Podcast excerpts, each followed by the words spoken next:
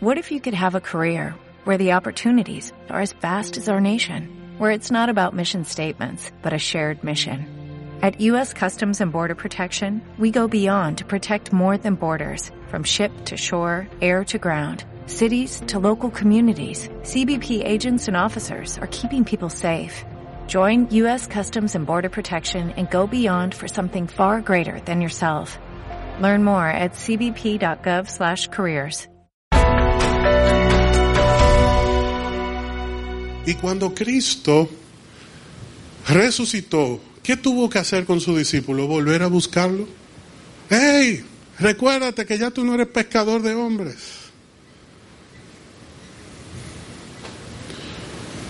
¿Por qué? Porque se nos hace difícil abandonar, dejar esas antiguas prácticas. Pero cuando confiamos en Dios, el Señor trae libertad. Muchas veces la inseguridad está en nuestro corazón por la incertidumbre a lo que pueda traer el futuro. Y Jeremías 29:11 tiene para nosotros un mensaje que descarga toda inseguridad, que nos da confianza ante cualquier situación de la vida. La Biblia dice, pues yo sé los planes que tengo para ustedes. ¿Quién lo dice? El Señor. Son planes para lo bueno y no para lo malo, para darles un futuro y una esperanza. En esos días, cuando oren, cuando vengan a mí, cuando me busquen, ¿qué dice el Señor que hará con nosotros? Nos escuchará. Si me buscan, ¿cómo? De todo corazón podrán encontrarme. Hay personas que buscan a Dios y no lo encuentran. ¿Por qué? Porque no lo buscan de todo corazón. Para aquel que busca a Dios de todo corazón, si usted está aquí en esta noche, nos está escuchando de cualquier parte del mundo, si usted está buscando a Dios de corazón, quiero que sepa que Dios tiene planes buenos para usted. Que usted es una persona que tiene la garantía de Dios para su vida, para sus proyectos, para sus planes, para su matrimonio, para sus hijos, para todo lo que usted es y emprenda. ¿Por qué? Porque eso es lo que Dios ha determinado para ti. Sus planes son para lo bueno, para bendecirte, para que tú seas productivo y seas próspero. El problema viene cuando nuestro corazón no está alineado con lo que nosotros declaramos con la boca, que le decimos en alabanza, Señor te amo, pero en el corazón estamos en otra cosa. Cuando nuestras intenciones no están alineadas con la voluntad de Dios. Pero podemos encontrar prosperidad y bendición cuando buscamos a Dios y lo hacemos de todo corazón. En algo debemos estar claros. Hemos pasado todas estas semanas para que podamos reconocer, número uno, que necesitamos a Dios. Aún en las finanzas necesitamos a Dios. Si queremos prosperar, necesitamos a Dios. Dios es el que abre las puertas y nadie las cierra. Dios es el que cierra las puertas y nadie la abre. Nosotros necesitamos a Dios porque Él nos ayuda a discernir lo bueno de lo malo. Hay negocios que nos parecen buenos, pero al final hay una trampa. El Espíritu Santo es esa alerta, es esa dirección de Dios para que no cometamos esos errores, para que no hagamos malas sociedades, para que no caigamos en esas trampas que suelen trazarse delante de nosotros y para nuestra destrucción. Debemos estar claros que la instrucción de la palabra de Dios es fundamental. Si tú y yo queremos prosperar, debemos recordar que segunda de Timoteo nos dice claramente que toda la palabra de Dios es útil. ¿Para qué? Para redarguir, corregir e instruir en justicia, a fin de que el hombre y la mujer de Dios estemos enteramente preparados. ¿Para qué? Para toda buena obra. La Biblia no solamente te forma para ser un excelente cristiano dentro de la iglesia y funcionar según tus dones y talentos en el servicio de la congregación, sino que también te prepara para ser un buen ciudadano, para ser un esposo excelente, un padre excelente, un hijo excelente, un hermano excelente, para ser excelente en todo. Y por ejemplo, en estas semanas que hemos estado hablando de finanzas, nos damos cuenta que la Biblia enseña muchísimos principios fundamentales que si los banqueros, que si los economistas, que si los gerentes de finanzas lo tomaran en cuenta, los contadores de las empresas, pues cometerían menos faltas, menos errores y su trabajo sería mucho más efectivo. También debemos entender y reconocer que sin diligencia no hay prosperidad, que sin diligencia no hay crecimiento. La Biblia dice que el diligente prospera, pero ¿qué pasa con aquel que no es diligente? ¿Qué pasa con aquel que es negligente? ¿Qué pasa con aquel que se ha dormido en los laureles? No prospera, se estanca, no percibe, no disfruta, no visualiza la bendición y la prosperidad de Dios. Y otra cosa muy importante, como vimos el miércoles pasado, por ejemplo, con respecto a las deudas, es que debemos arrepentirnos de las malas decisiones financieras que hemos tomado. Porque si no me arrepiento, salgo de la deuda, ¿y qué voy a hacer? Volver a endeudarme. Porque es que no he entendido, no he aplicado, no he corregido lo que me llevó a ese a esa dificultad, a ese punto, a ese callejón sin salida, estar contra la espada y la pared. Y para poder ser libres tenemos que arrepentirnos, cambiar de camino, ser lavados, transformados por Dios, para dejar a un lado el orgullo, para dejar a un lado la vanidad, para dejar a un lado el consumismo descontrolado, la competencia con los demás, de buscar lo que no se nos ha perdido. Un corazón lleno y satisfecho es un corazón que no va a estar buscando en el mundo satisfacción porque en Cristo está completo. Aunque usted no diga amén. Proverbios 13, 19 nos declara una verdad que nadie puede refutar aquí. Es agradable cuando una persona cumple sus metas. Usted se siente satisfecho cuando al cumplir el año puede entregar que ha cumplido todas las metas que se establecieron en su departamento, en la empresa, en el lugar donde usted se encuentra. Cuando usted mira su libreta y ve que cada una de las metas que se trazó para el año 2020, por ejemplo, las cumplió. Eso genera satisfacción. Cuando nosotros cumplimos con la carrera, cuando cumplimos con la maestría, cuando nosotros podemos avanzar como lo propusimos en el corazón, cuando podemos cambiar el vehículo, mudarnos al lugar que queremos, cuando vemos que todo lo que anhelamos se está cumpliendo. Eso es agradable. Pero los necios, lo que no toman en, en consideración el consejo de Dios, dice la Biblia, que los necios se niegan a abandonar el mal. Se niegan a abandonar el mal para alcanzarlos. Los necios. Y tú y yo no podemos ser necios.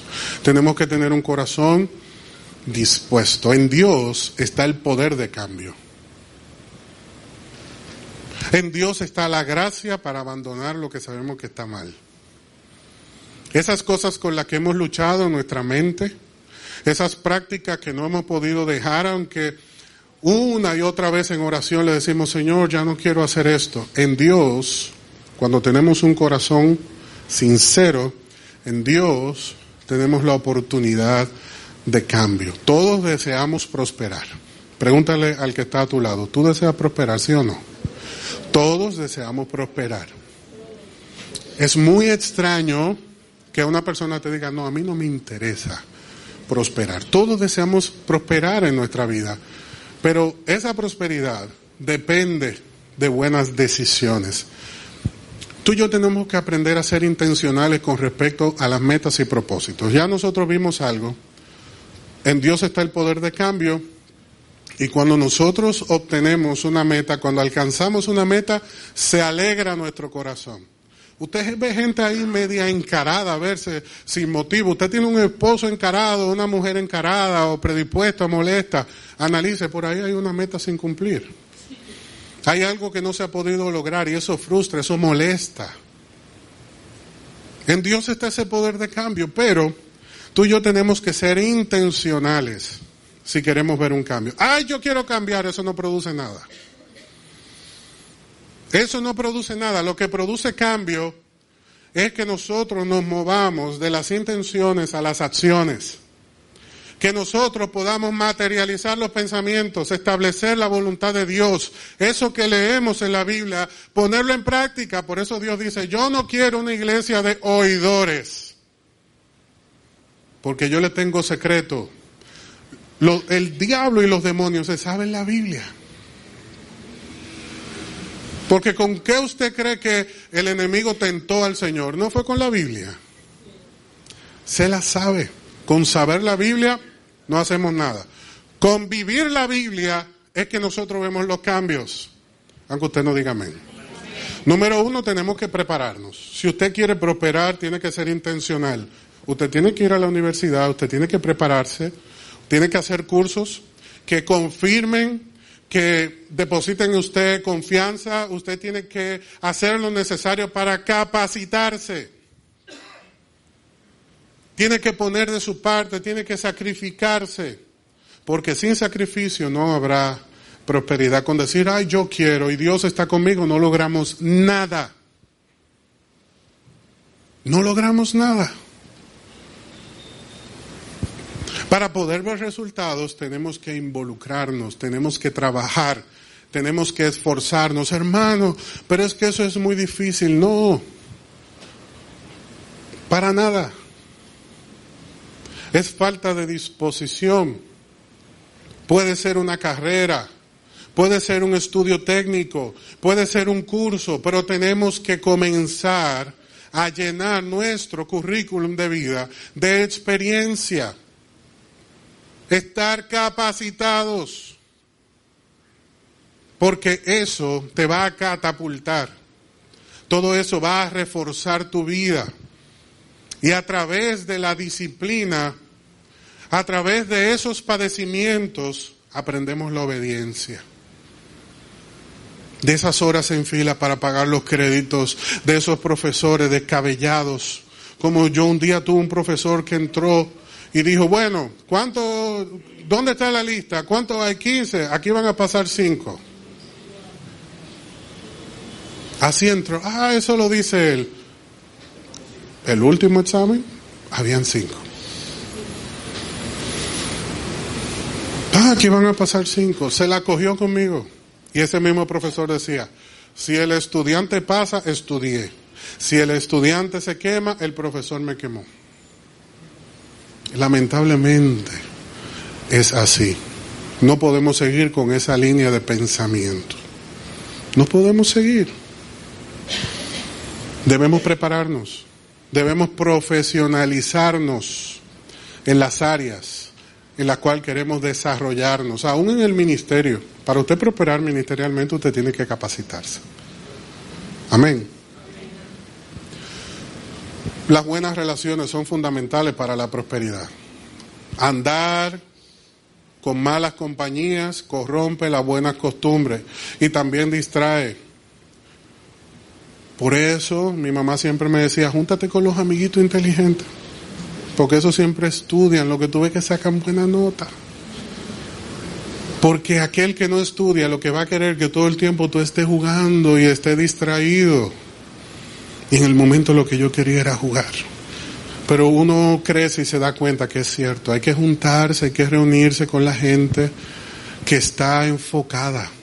Porque el que todo el tiempo está criticando al jefe, cuando tú no estás, te critica a ti. Porque hay un espíritu de contienda, de crítica, de chisme en ese corazón. Aunque usted no diga amén. Las buenas relaciones son importantes, pero tener meta clara es muy importante también.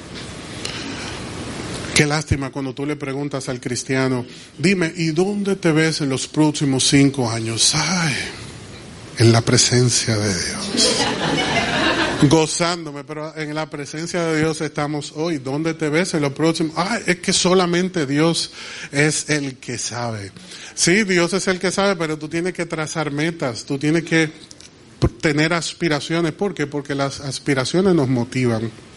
Las aspiraciones nos ayudan a levantarnos y a luchar por un fin. El Señor ha puesto un fin delante de nosotros. ¿Cuál es? Ay, usted no lo sabe, el cielo, el fin es su presencia, la eternidad con Cristo. Ese es el fin por el que nosotros estamos aquí. Porque hemos entendido que esta vida es de paso. Que esta vida es una antesala, es un lobby para una eternidad con Cristo. Y por eso debemos tener un objetivo claro. Tú tienes que saber por qué trabajas, tú tienes que saber por qué estudias, tú tienes que saber aún por qué ahorras, porque el que ahorra sin meta es un avaricioso. ¿Y por qué tú ahorras? Porque hay que tener cuarto, tú no sabes lo que puede pasar mañana. Hay que tener dinero. No, acumular sin propósito es avaricia. Darle propósito a tu dinero es tener una meta clara.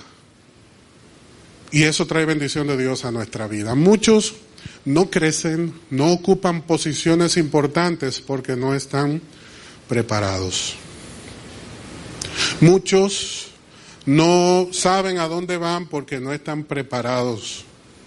Y lamentablemente, cuando una persona no sabe dónde va, siempre sigue la dirección de otro y no necesariamente es la correcta.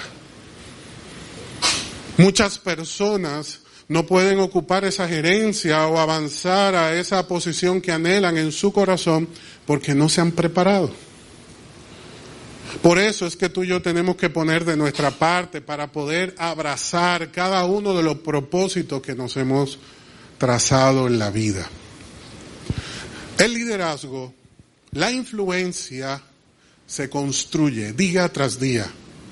Ese profesor de matemática, oh, los otros días lo encontré en Facebook, tengo que escribirle, mi profesor Enrique que decía, Pedro Melo para ser bueno toda la vida, para ser malo un instante, y le daba esa pizarra, ¡pam!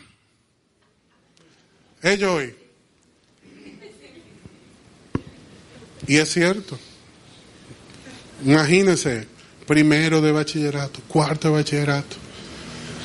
Todos esos años escuchando toda la mañana lo mismo. Yo podía anotar la tarea de Joy de matemática dos o tres cursos después porque la oía, era boceado eso. Determinar. Pero ese profesor nos enseñó que para poder mantener el ritmo y la excelencia, hay que ser bueno toda la vida. El liderazgo se construye. Tú puedes ser hijo de una persona maravillosa, pero si tú no trabajas, tú no puedes vivir mucho tiempo a la sombra del éxito de otro. Te va a tocar el momento de tomar tu lugar y ejercer tu influencia. Y para poder guiar a otros, es necesario saber a dónde vamos, estar capacitado, tener una meta clara, porque nadie está dispuesto a seguir a otro que es un fracasado, que no ha prosperado, que se ha quedado estancado, que no es un ejemplo de vida. Todos nosotros vamos a tener influencia en los demás en la medida en la cual nos preparamos, disponemos el corazón y abrazamos la voluntad de Dios con todo nuestro corazón pero todos admiramos a personas exitosas. ¿O me equivoco? Ah, admiramos personas exitosas, personas que en su vida han marcado la diferencia, que pueden eh, influenciar en los otros. Por eso debemos cuidar con quién andamos. Debemos cuidar con quién andamos, porque el que anda con Dios tiene una garantía de éxito. Pero el que anda con malas compañías, las malas compañías destruyen. Aunque tú no estés en el problema, te meten en el lío. Aunque tú no estés ni cerca de cometer los delitos que esa persona cometen, por lo menos hay que investigarte, porque tú estabas medio cerca ahí. Pero si tú andas con sabios, si tú te rodeas de las personas idóneas, como dice la Biblia, hey, yo no me estoy inventando esto. El Salmo 1 dice claramente que no te sientes en la silla de los escarnecedores, que no te sienten con aquellos que andan buscando contienda. La Biblia aconseja claramente que te alejes del hombre que es de carácter efervescente y anda buscando pleito. Ah, no, no, espérate, párate ahí, yo me apeo aquí. Que Uber hay, pero yo no voy a buscarme problemas contigo. Aunque usted no diga amén. La Biblia lo dice. Aléjate de la persona conflictiva, porque esas cosas contaminan el corazón.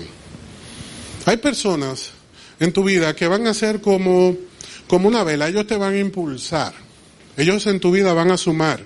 Eh, tú te pones a pensar y desde que esa persona llegó a tu vida, eh, Dios te ha prosperado, Dios te ha bendecido.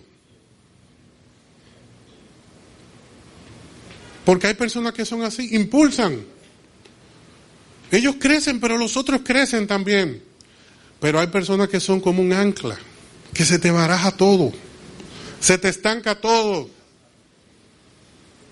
Y debemos tener cuidado porque recuerde que tanto el éxito como el fracaso no es casual. Si usted no ha planificado nada en su vida, ya usted planificó su fracaso. Tanto el éxito como el fracaso no son casuales. Son productos de una buena coordinación de proyectos o una mala coordinación de proyectos. Lo que estamos hablando en esta noche es serio. Son cosas muy importantes que te van a hacer ese hijo de Dios que Dios quiere que tú seas o que pueden dejarte lamentablemente el tú hacer caso omiso de la palabra de Dios dando vueltas en círculos, o Dios no amaba al pueblo que estaba dando vueltas en círculos. Claro que lo amaba, pero ese pueblo no le hizo caso. Dio su vida, le dio la sombra, le dio eh, eh, el alimento, le dio el agua, le dio la ropa, pero perecieron en el desierto. ¿Por qué razón? Porque no le hicieron caso. Cuando esa generación de rebeldes, de personas indispuestas, desaparecieron, entonces el Señor le dijo, vamos con Josué y Caleb, vayan delante, guíen al pueblo. Y fueron prosperados, tomaron posesión de la tierra, pero hasta que eso no se consolidó, hasta que no fue saneado, hasta que no somos purificados, el Señor no permite que participemos de esas cosas que anhelamos. Porque la Biblia dice claramente, tengo planes buenos para ti, para los que me buscan como de todo corazón. Hay personas que te impulsan, valóralas. Que te dicen, estudia, tienes que prepararte. Que cuando tú dices, hoy hago la carta, hoy renuncio, te dice, piénsalo. Yo creo que tú tienes que poner más de tu parte. Esas personas que siempre te hablan de Dios, esas personas que siempre te llaman a ser fuerte y a prevalecer, valóralas. Valora a las personas que te dicen la verdad, no las que te dicen lo que tú quieres escuchar. Porque si hay alguien que te dice todo lo que tú quieres escuchar, es el enemigo de nuestras almas. ¿Qué fue lo que él le dijo al Señor? Te voy a entregar todos estos reinos si me adoras. Eso es lo que quiere escuchar el alma. ¿Qué fue lo que llamó la atención de Eva con respecto a ese fruto? Que era codiciable para los ojos, que se veía sabroso, que estaba bueno comérselo. Vanidad de los ojos, arrogancia de la vida, orgullo. Esas son las motivaciones de las personas que no conocen a Dios, pero tú y yo debemos cuidarnos y entender que las personas que nos impulsan son las personas que nos dicen la verdad. Nicodemo vino donde el Señor le dice, tiene que nacer de nuevo, Nicodemo. Con saberte de la Biblia y estar ahí bien lavadito, no. Hay que nacer de nuevo. Entrar al vientre de mi madre, no, nacer de arriba. A la mujer samaritana, como decimos por ahí, le leyeron su Panamá. Y la mujer, ¿qué fue lo que dijo con su cántaro? Ay, pero es profeta. ¿Y quién te dijo todo eso? Yo le dije a la vecina que no andara hablando de mis cosas. Pero no, no fue ninguna vecina. El Señor, dice Juan, capítulo 2, en el último versículo, que Él no necesitaba que nadie le diera referencia de ninguna persona porque Él ya las conocía. Natanael, ven que tú estabas debajo de ese árbol orando con Dios. ¿Quién se lo dijo? Y por eso es que decían, ¿quién es este hombre? Jesús fue una vela para sus discípulos. Fue un viento que llenó la vela de cada una de sus barcas. Pero esa persona que te tiene ahí anclado, estancado, que todo es un pesimismo, mira, no des esta decisión, no des este paso, que tú no sabes lo que va a pasar con esa cosa que anda en China. Son anclas. Si tú has notado que tu esposo es un ancla, impón mano esta noche, ¿qué te pasa? No, a ver si tienes fiebre. Y comienza a orar, ponle la mano en esa cabeza, Padre, llévate esa mentalidad de ancla en el nombre de Jesús. Si la esposa está media ancla, habla con ella y dile, tenemos que hablar.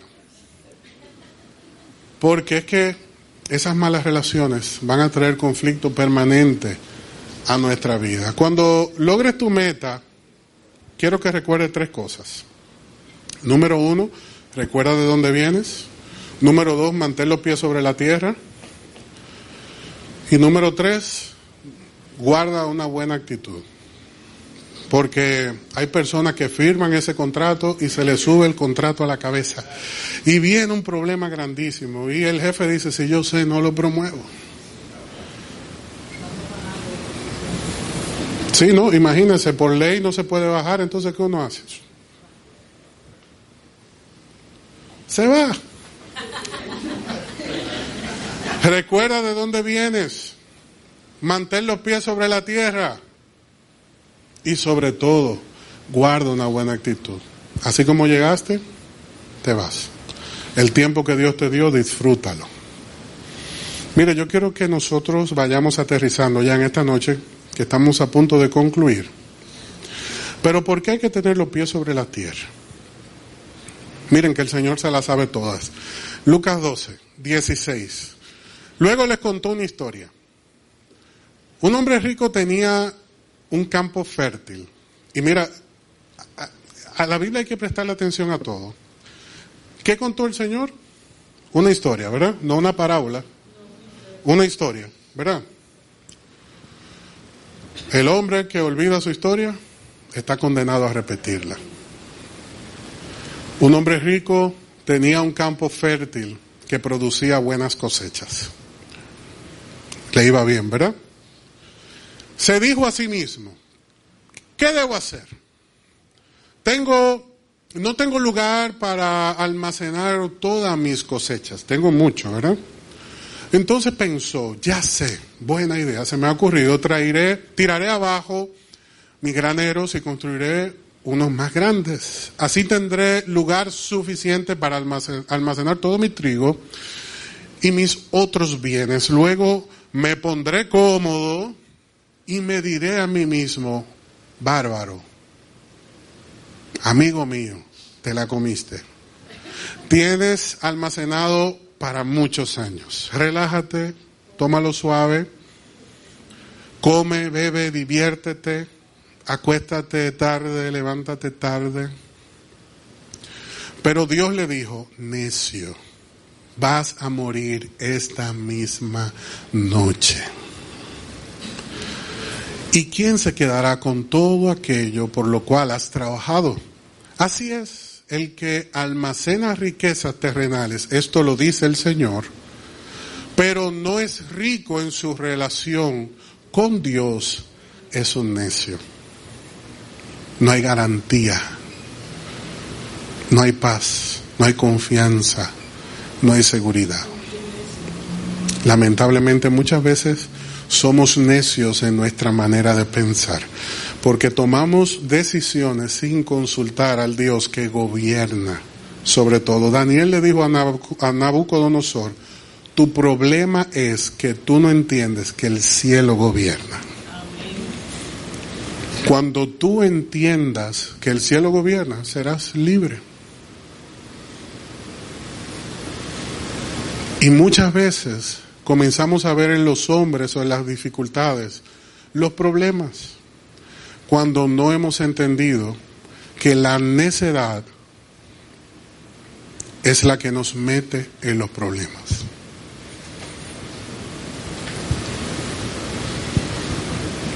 Tu matrimonio es tu proyecto más importante. Porque hay hombres que han ganado el mundo y no tienen con quién compartirlo.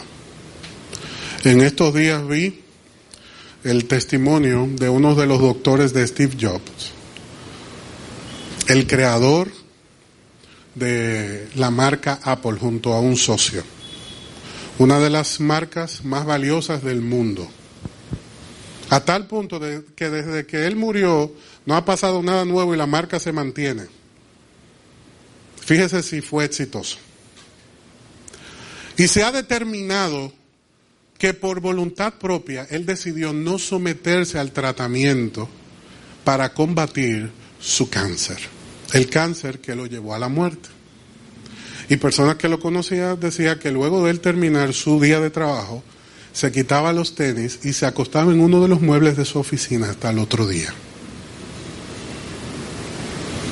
Si comenzamos a declarar la vida de este hombre delante de un especialista de la conducta, posiblemente concluiría que era un individuo depresivo y sin propósito de vivir. ¿Por qué? Porque tenía tan poco amor por la vida que sobrándole el dinero, porque no era un tema de dinero, hay gente que no se opera porque no tiene el dinero. Usted puede estar seguro que quizá ese hombre iba a la clínica y no le cobraban, simplemente por ponerle la mano a él y decir, yo operé Steve Jobs. Yo soy su médico, yo voy a dar la declaración, él salió bien, ya, eso es todo. Todo el mundo quiere ir a ese médico a partir de ese momento.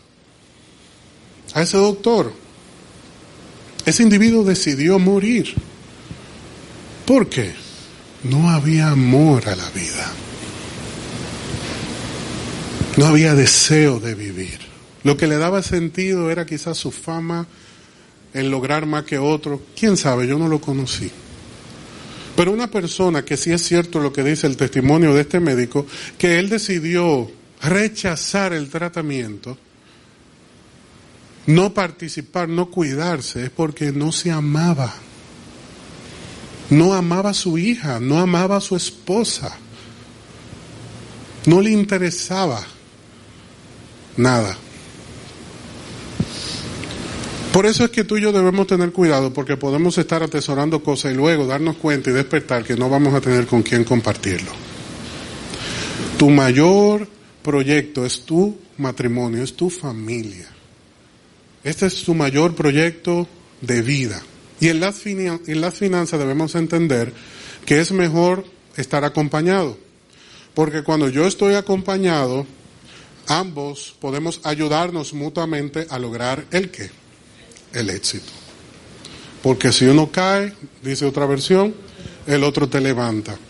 Por lo tanto, debemos entender que en el matrimonio podemos encontrar diversos tipos de personas. Hay personas que son consumistas, hay personas que son ordenados, otros son ilusionistas, que sueñan despiertos y otros son cobardes. No quieras cambiar a tu esposa, no quieras cambiar a tu esposo, aprende a vivir con tu esposo. Ese es mi consejo para ti en esta noche. ¿Por qué? Porque el consumista gasta mucho, pero si tú le ayudas a controlar el gasto, esta persona luego puede utilizar todo ese ímpetu, toda esa valentía para ayudarte a tomar decisiones arriesgadas en los momentos críticos, porque una cosa que aprende el consumista es que hay que gastar, hay que comprar. Entonces muchas veces el que es muy cobarde, pues dice, no, y si pasa esto, y si pasa aquello. Entonces si ese consumista es redimido, va a ser un consumidor con conciencia. Pues siempre le va a gustar gastar, y hay que ayudarlo. ¡Eh, cuidado! Si tenía una tarjeta de 150, llévaselo a 60. Y ayúdalo con el consumo. Pero es una persona que quizás está dotado de una valentía que bien conducida, bien guiada, te puede ayudar en un momento de la vida. Porque hay personas que son muy ordenados, pero se pasan, perfeccionistas, psicorrígidos, que no me mueve esa media de ahí, que no me mueve esa mesa de ahí, que no me... Entonces esos controladores nos asfixian y nos molesta vivir con ese control todo el tiempo. El control es bueno, pero manejado. Está el que sueña despierto. Todo el mundo, todo el día está en un proyecto. Y a veces usted me mira, pero aterrízame, por favor. No, que tú vas a ver y que esto y que eso va a ser así. Y que por allá y por aquí hay que aterrizar. Esos ilusionistas, esos que sueñan, son importantes. Porque muchas veces tenemos que pensar a futuro o extendernos un poquito más del punto donde nos encontramos. Y siempre esa mente creativa es útil. No coartes, no limites al creativo, pero ayúdalo en lo que tú puedas. No quieras que tu esposo cambie. Aprende a vivir con tu esposo. No quieras que tu esposa sea como tú o como tú piensas que debe ser. Aprende a vivir con tu esposa. Gózate con esa mente creativa. Y entonces después que tenga un ratico, dile, ok, vamos a volver aquí. Que estamos aquí en el banco, hay que pagar esta tarjeta. Y el cobarde, ese miedo muchas veces nos ayuda a ser cauteloso porque no todo el tiempo puede sacar el pecho. No, vamos para adelante, Cristo, más que vencedores. ¿Cómo era que decían anoche en la iglesia? Sí, pero vamos, espérate, vamos a orar. Un balance, lo importante es el balance. Ese balance nos va a ayudar a avanzar. Entonces, en la pareja hay uno que es como más reservado y hay otro que es más impulsivo. Aprender a combinar nuestra personalidad. Dios quiere que nos ayudemos, que nos acompañemos y no que estemos todo el tiempo en competencia. Déjelo ser así. Déjelo ser así. Además de todo eso que usted se queja, a veces eso mismo que le llamó la atención al inicio y ahora y ahora ahí que privando en maduro o en madura. Aprendamos a convivir con los demás. Amado, con esto concluyo. Ruego que seas prosperado en qué? En todo. Así como prospera tu alma. Y que tengas buena salud. Dios quiere dos cosas para ti. Dios desea dos cosas para ti. Todo aquel que saluda, todo aquel que envía una palabra, todo aquel que quiere acercarse, todo aquel que quiere llamar tu atención, lo hace de una manera empática. Muestra empatía y buena actitud para poder iniciar una conexión. Y Dios quiere que tú y yo iniciemos una nueva relación con Él, una dinámica diferente de confianza, porque recuerda que al inicio decíamos que la inseguridad amarra, pero la confianza en Dios libera. Dios quiere liberarte. Que si tú eres un miedoso, tú entiendas que la cautela es importante, pero controlada.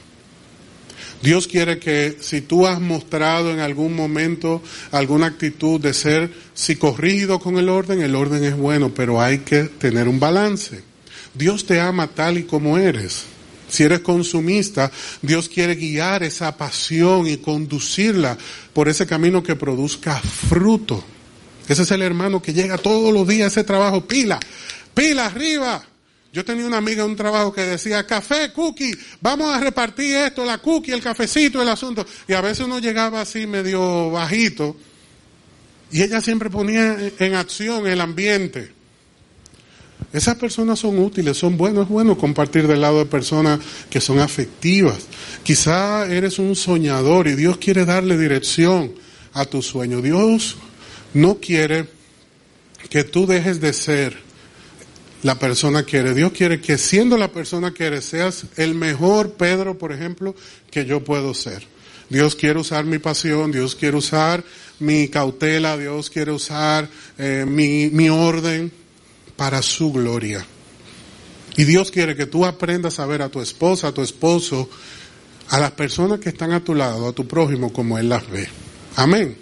Quiere bendecirte con salud, quiere bendecirte con prosperidad financiera, prosperidad en todas las áreas de tu vida. Amén. Hay una palabra profética que está en Isaías 65. Yo le confieso algo, descubrí ayer esta palabra. Quizás la había leído, pero no la había tomado en cuenta. Me llamó la atención y yo dije, wow, esto me encantó. Quiero compartirlo con la iglesia. Y es esta palabra que el Señor le dijo al pueblo lo siguiente. He aquí mis siervos. ¿Cuántos siervos de Dios hay en este lugar? Gloria a Dios. Mis siervos comerán mas vosotros, aquellos que no son siervos de Dios, tendréis hambre. He aquí mis siervos beberán. Pero aquellos que no son siervos de Dios tendrán sed. He aquí mis siervos se alegrarán, mas vosotros seréis avergonzados.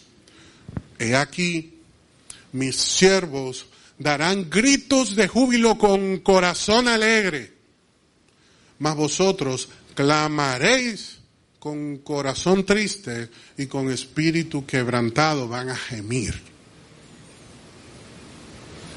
Porque Dios hace diferencia entre el que es suyo y el que no es suyo.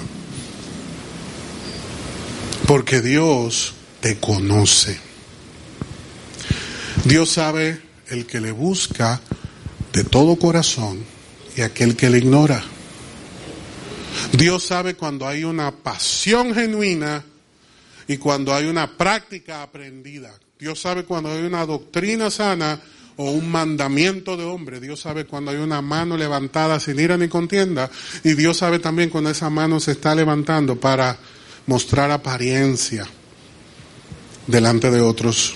Cierra ahí tus ojos, por favor. Esto es un momento entre tú y Dios. Como yo te dije, Dios quiere desatar algo en tu vida. En esta noche, Dios te trajo con un propósito. Y ese propósito se resume en lo siguiente.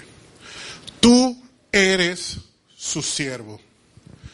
Y a su siervo Dios le promete alimento, a su siervo Dios le promete saciar su sed, a su siervo Dios le promete alegría, a su siervo Dios le promete un nuevo corazón, a su siervo Dios le promete un corazón limpio, útil, bendecido. A su siervo Dios le dice en esta noche, ya no serás más el derrotado, no serás más el afligido, no serás más el hermano que se levanta lamentándose, que llega al trabajo lamentándose, que conduce lamentándose, que piensa lamentándose y que enseña a sus hijos a lamentarse y a quejarse. Tú y yo somos los siervos de Dios que hemos sido llamados a ser prósperos. Y la vida próspera es la vida satisfecha, es la vida completa. No es la vida que tiene dinero, es la vida que se siente satisfecha, que vive en plenitud. El que es pleno. ¿Eres tú pleno? ¿Te sientes tú en plenitud? ¿Te sientes tú satisfecho desde este mismo momento? Pues entonces eres un siervo de Dios. Los siervos de Dios se sienten satisfechos, se sienten felices y no disimulan, no ocultan, son felices. Están alegres de corazón. Saben que quizás hoy no tienen lo que quieren, pero van por ello. Porque son libres porque están en Cristo, porque saben cuáles son sus promesas. Ay, pero mira, no lograste lo que querías. ¿Y quién te dijo que yo estaba apuntando a esa gerencia? ¿Quién te dijo que yo estaba apuntando a ese carro? ¿Quién te dijo que yo estaba apuntando? En esa gerencia me daba dinero, ese carro me movía. Yo estoy apuntando a lo grande, yo estoy apuntando al cielo, yo estoy apuntando a algo eterno, algo más grande. El Señor le dijo a Pedro, tú estás apuntando a esos peces, yo quiero que tú apuntes en otra dirección, que tú seas un ganador de almas, un pescador de hombres, alguien que es rico en esta vida y en la venidera. Hay personas que lo tuvieron todo en esta vida, pero cuando vayan a la presencia de Dios, el banco va a estar vacío. La cuenta va a estar vacía. Y hay otros que le van a decir, Señor, llámame a mí. Vinota, coge el micrófono y dila. Llámame a mí, yo, yo. Por primera vez quizás. Se sienta con una seguridad eterna de poder decir, sí, a mí llámame. Yo soy tu hijo, yo soy tu siervo, yo soy un redimido. Yo soy ese hijo orgulloso de su padre. Yo sé quién es Cristo. Yo sé quién es el Espíritu Santo, yo sé que es la Biblia, yo sé que es la salvación, yo sé lo que es el pecado, yo sé lo que es el bautismo, yo sé lo que dice tu palabra. Por eso yo estoy aquí confiado. Yo espero mi tiempo, pero llámame, llámame por mi nombre, como dice tu palabra. Porque yo estoy pleno, yo estoy en Cristo, yo no estaba apuntando a esas cosas. Esas cosas de la vida son un medio, siempre serán un medio. Tu casa, tu trabajo, tu carrera siempre será un medio, tu ministerio será un medio. Hasta que Cristo venga.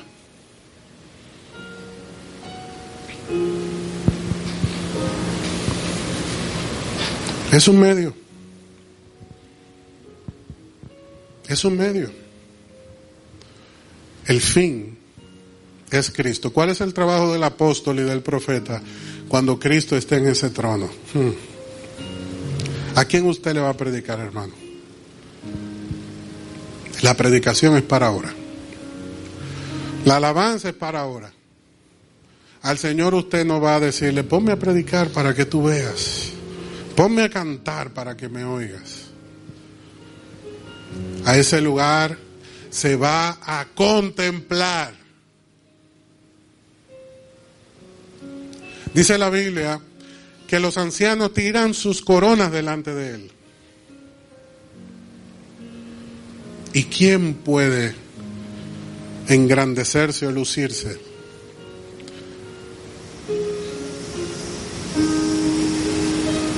Los querubines cubren su rostro y sus pies.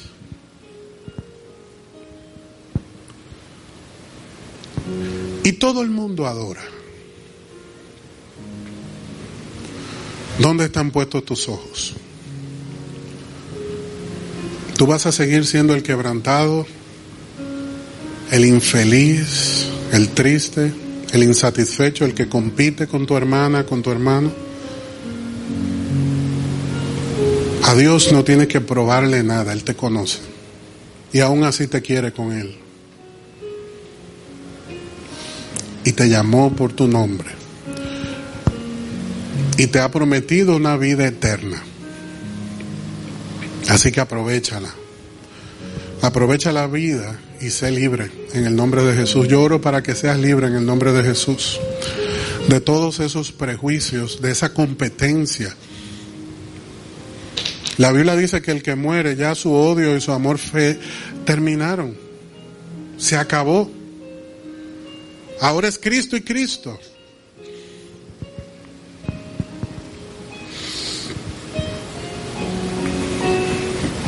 Por eso te pido, iglesia, en esta noche, enfócate. Enfócate, iglesia. Pon tus ojos en Cristo. Cuidado si estás apuntando en la dirección equivocada. Usa el dinero.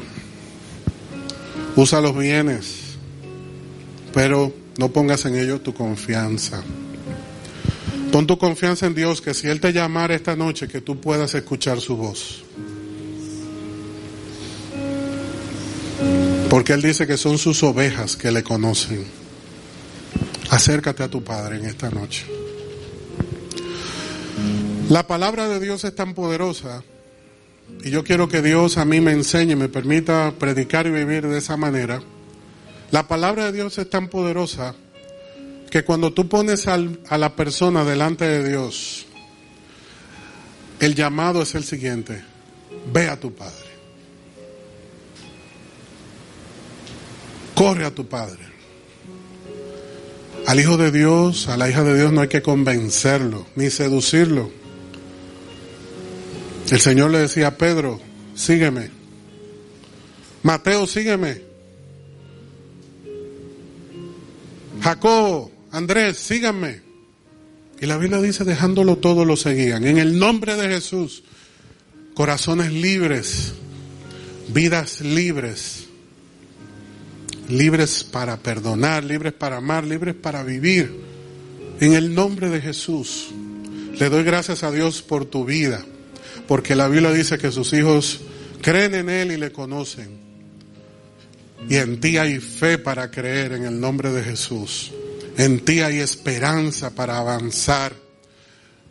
Deja ya la queja, deja ya la murmuración. Dios te está oyendo, Dios oye tu alabanza, pero también oye la queja. Deja de quejarte. Únete al Señor, corre a tu Dios. Ven a tu Padre y dile, Padre, me aquí, yo he escuchado tu voz. Hoy me gozo en tu presencia. Yo soy ese hijo que te cree. Si tú eres esa hija que le cree, dile, yo soy tu hija que te cree. Yo confío en ti, Señor. En tus manos está mi vida, mi esperanza, mis recursos, mis hijos. Todo lo que yo soy está en tus manos. Y en esta noche declaro algo importante, derrotado ya no soy, porque tu espíritu vive en mí. Jesús resucitó, el vivo está en mí. ¿Cuántos lo creen? Pues ponte ahí de pie donde estás y dile, Señor, derrotado ya no soy, yo confío en ti, yo soy diferente. Yo me senté siendo una persona y me levanto siendo otra en el nombre de Jesús. Alguien que te cree, alguien que confía en ti. Alguien que ha sido llamado por Dios para prosperar. Dios dice, mis siervos comerán, los que no tendrán hambre. Mis siervos serán saciados, los que no tendrán sed. Mis siervos estarán alegres y los demás avergonzados.